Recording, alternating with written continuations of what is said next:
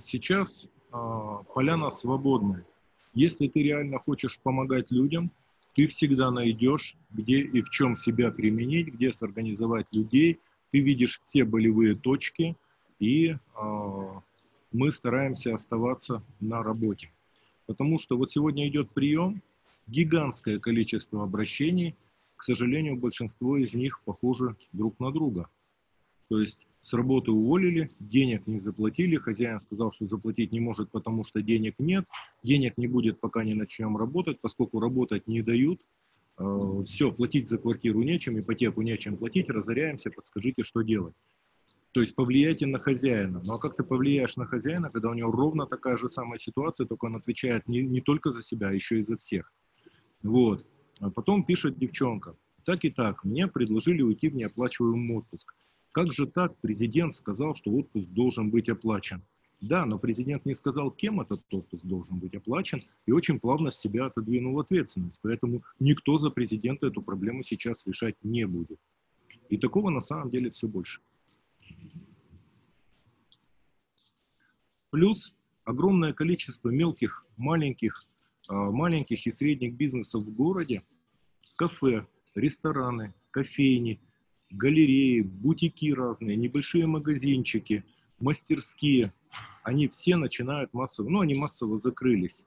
Плюс мы сейчас сами столкнулись, что э, вот у нас э, фонд, арендованное помещение, мы там работаем, и вдруг говорят, все, в помещении доступа нет, им говорят, минуточку, мы платим аренду, они говорят, это уже следующий вопрос, то есть мы некомпетентны.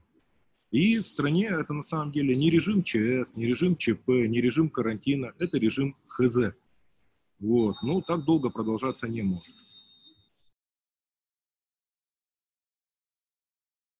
Главное сейчас эти времена пережить. Главное, чтобы не заболели старшие, чтобы были живы, здоровы дети. Эти времена надо пережить. И если человек сумел самостоятельно эти времена пережить, считай, что он уже помог и обществу, и всей стране. Смотрите, у нас фонд достаточно устойчивый, нас знают и здесь, и в стране, и репутация у фонда хорошая, поэтому э, с нами продолжают работать. Но у людей просто нет денег, и сейчас мы нашли еще одну нишу, небольшую, но очень важную. Мы пытаемся за счет наших соцсетей, ну, у меня там в совокупности больше миллиона подписчиков, и мы пытаемся хотя бы предоставить площадку своих соцсетей – тем из бизнеса, кто пытается устоять на ногах, те, у которых есть предложения для людей, именно вот те, которые сопротивляются. Мы вчера выставили текст, там несколько позиций, несколько наших предпринимателей обозначили, которые выходят на людей и пытаются работать, ну и у них начались звонки и какое-то движение. Завтра новый текст выставим. Это начали подхватывать по стране, мне это очень приятно, там а, куча известных блогеров поддержали, начали под, под, подхватывать по стране, мы не переломим ситуацию, но, но мы многим дадим выжить, это очень важно. Плюс у нас Степан нашел нишу, договорился с некоммерческими организациями, которые с огромным трудом выживают, договорились, что они садятся шить маски, и мы начинаем у них покупать маски и развозить по врачам. Врачи в очень сложной ситуации. Им всем нужны маски, средства дезинфекции, перчатки в запас. Но они об этом говорить не могут, к ним приезжают, говорят, вам пока хватит, а им не хватает, особенно скорой помощи и многим другим, всем крупным больницам не хватает. Там, где врачи сами лично обеспечены, а, но к ним идет огромный поток народу, которые чихают, кашляют, они все поголовно без масок. Это сплошь, это в 14 23 в семерке, это гигантские больницы. Поэтому тоже нужно помочь. И мне очень приятно, что мы дали работу некоммерческим организациям, дали им возможность оставаться на плаву, и за счет этого ресурса помогаем всем другим. Ну а люди нам помогают эти маски выкупать у некоммерческих организаций. То есть организовался этот процесс. Нельзя сидеть, все равно что-то надо делать и хоть как-то помогать, хоть как-то участвовать в жизни. На самом деле к нам сыплются и сыплются обращения по телефонам, на почту, в личку Фейсбука, в личку Твиттера, в директ Инстаграма. Куча проблем у людей – много сейчас написали медики, э, там нуждаются в перчатках, там в антисептиках, там в масках, и проблем на самом деле очень много. И как только я сейчас захлопну ноут, я пойду и сяду, буду их разбирать, стыковать и так далее.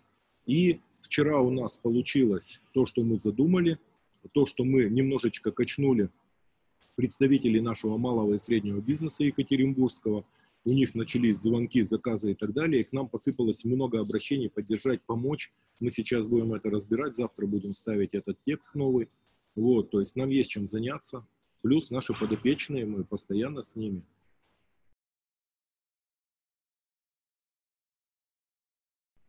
Я думаю, что всю аналитику будут делать уже, когда все закончится, потому что в процессе сложно. Но э, пока жизнь показывает, что карантин вещь очень действенная, именно не режим самоизоляции, а карантин. Но на карантин могут высаживаться только богатые страны, которые могут помочь своему бизнесу, как Америка, Великобритания, Германия, там большую часть ВВП тратят на поддержку граждан. И это очень болезненная ситуация для нас, потому что если мы высаживаемся на карантин, у людей денег осталось до понедельника. Абсолютному большинству людей не на что жить, и этот карантин ну, пережить невозможно. То есть через какой-то момент я вам точно говорю, что люди будут искать заработка, выходить на улицу, нарушать все, все мыслимые режимы, потому что надо просто выживать. И у людей будет стоять выбор. А чего вам больше нравится умереть, от коронавируса или от голода? Вот. Поэтому у России ситуация в этом плане более сложная. Но надо понимать еще одну вещь, что у нас очень низкая плотность населения. И нам будет в этом плане полегче, чем там Италии, Испании, а, Австрии, Швейцарии и так далее. Если это будет продолжаться долго, в конце концов у людей будет выбор, от чего им умереть, от голода или а, от коронавируса. И поэтому режим начнут нарушать это. Но это просто логика событий, элементарная, это я вам говорю. Вот. Ну, плюс я историк, я знаю, как это протекало в прошлые года. А куда уже дальше ужесточать? Ужесточили все, что могли. Но закон о fake news, он касается независимых СМИ, которые выдают честную информацию. Это как в том анекдоте, что был конкурс лжецов, первое место получил человек, который говорил правду. Фейк закон о fake news направлен против независимых СМИ. Применять его будут совершенно избирательно. Потому что мы видим, что первые fake news о коронавирусе запускали э, федеральные каналы и Russia Today, которые рассказывали, что да и вируса никакого нет, да это все придумки и так далее. Вот это вот настоящий был fake news. Э, это нарушили основной принцип. Предупрежден, значит вооружен. То есть и там, где люди должны были мобилизоваться и сосредоточиться, они расслабились. То есть пропаганда сработала именно так. Вот я считаю, что первое, против кого надо применять закон по fake news, это вот эти вот э, СМИ. Поэтому, ну, все увидим. Но я считаю, что закон будет направлен против честных и независимых СМИ и применяться будет совершенно избирательно. Карантин – это режим изоляции. Но чтобы его ввести, его нужно назвать карантином, а не режимом самоизоляции лукавство заложено уже здесь. Это вот одно из самых подлых слов, которое появилось в России – гибридность.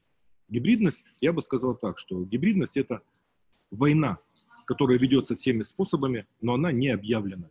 И в паблике она отрицается. Вот это вот самое подлое, что только можно придумать. Поэтому, если карантин, то это карантин, и все нормальные люди будут подчиняться, э, соответствовать и так далее. Вот. Но если государство вводит карантин, одновременно с этим государство должно сказать, как что будет работать, кому что и как будет компенсироваться, и за что государство берет на себя ответственность. В данном случае ситуация выглядит, как будто мужик зашел в бар и говорит, всем пиво за счет заведения. Понимаете? Вот. Поэтому я считаю, что люди в абсолютном большинстве своем разумные, думающие, законопослушные, и если власть будет говорить с людьми глаза в глаза и будет говорить правду, то люди будут, конечно, идти навстречу. Если власть будет врать, вилять вот так вот, как мы видели, а, называть карантин, называть режимом самоизоляции и так далее, то есть это, ну, на это будет реакция ровно такая же. И в какой-то момент людям будет нечего есть, и они, конечно, выйдут на улицы. Даже не сомневайтесь. Поэтому здесь власть должна решать, по какому пути она пойдет. Но Камю сказал так, единственное средство победить чуму – это честность. Поэтому я полностью с ним согласен. Мэры всех крупных городов, у них первая задача, чтобы в городе все было нормально, чтобы в городе был свет, чтобы была горячая холодная вода, чтобы можно было убирать город. Все за этим следят, независимо от федеральной власти, что бы там ни происходило. Такое уже было в истории России не раз. И в частности, в начале 90-х страна устояла за счет крупных городов, где все-таки был порядок и за ним следили.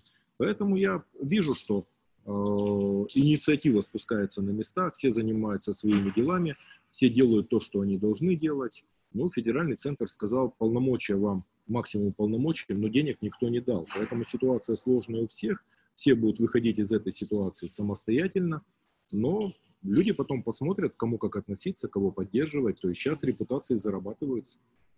Я ограничил контакты, мы же работаем в режиме э, в таком, э, с телефона, с ноутбука и так далее. Я ограничил контакты, я не участвую ни в каких массовых мероприятиях. Если я тренируюсь, я тренируюсь в одиночку, вот, незаметно, поздно вечером.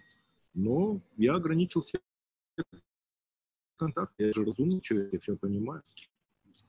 Надо соответствовать здравому смыслу и понимать, что чем больше ты ограничиваешь контакты, тем меньше ты являешься переносчиком, тем меньше у тебя шансов заразиться, заразить других и так далее. Это первое. Второе. Раз уже так получилось, ситуация от нас не зависит, раз у нас возникла пауза, следует заполнить какие-то лакуны в образовании, что-то нормальное почитать, что-то посмотреть, ответить на те вопросы, на которых у тебя не было раньше ответов, просто провести время ну, с какой-то пользой максимально, потому что ну так получилось. Ситуация от нас в данном случае не зависит. И самое главное, смотреть, кому может потребоваться твоя помощь, ну, близкие, окружающие, ну и оставаться людьми и как-то достойно пережить этот период, когда-то это закончится.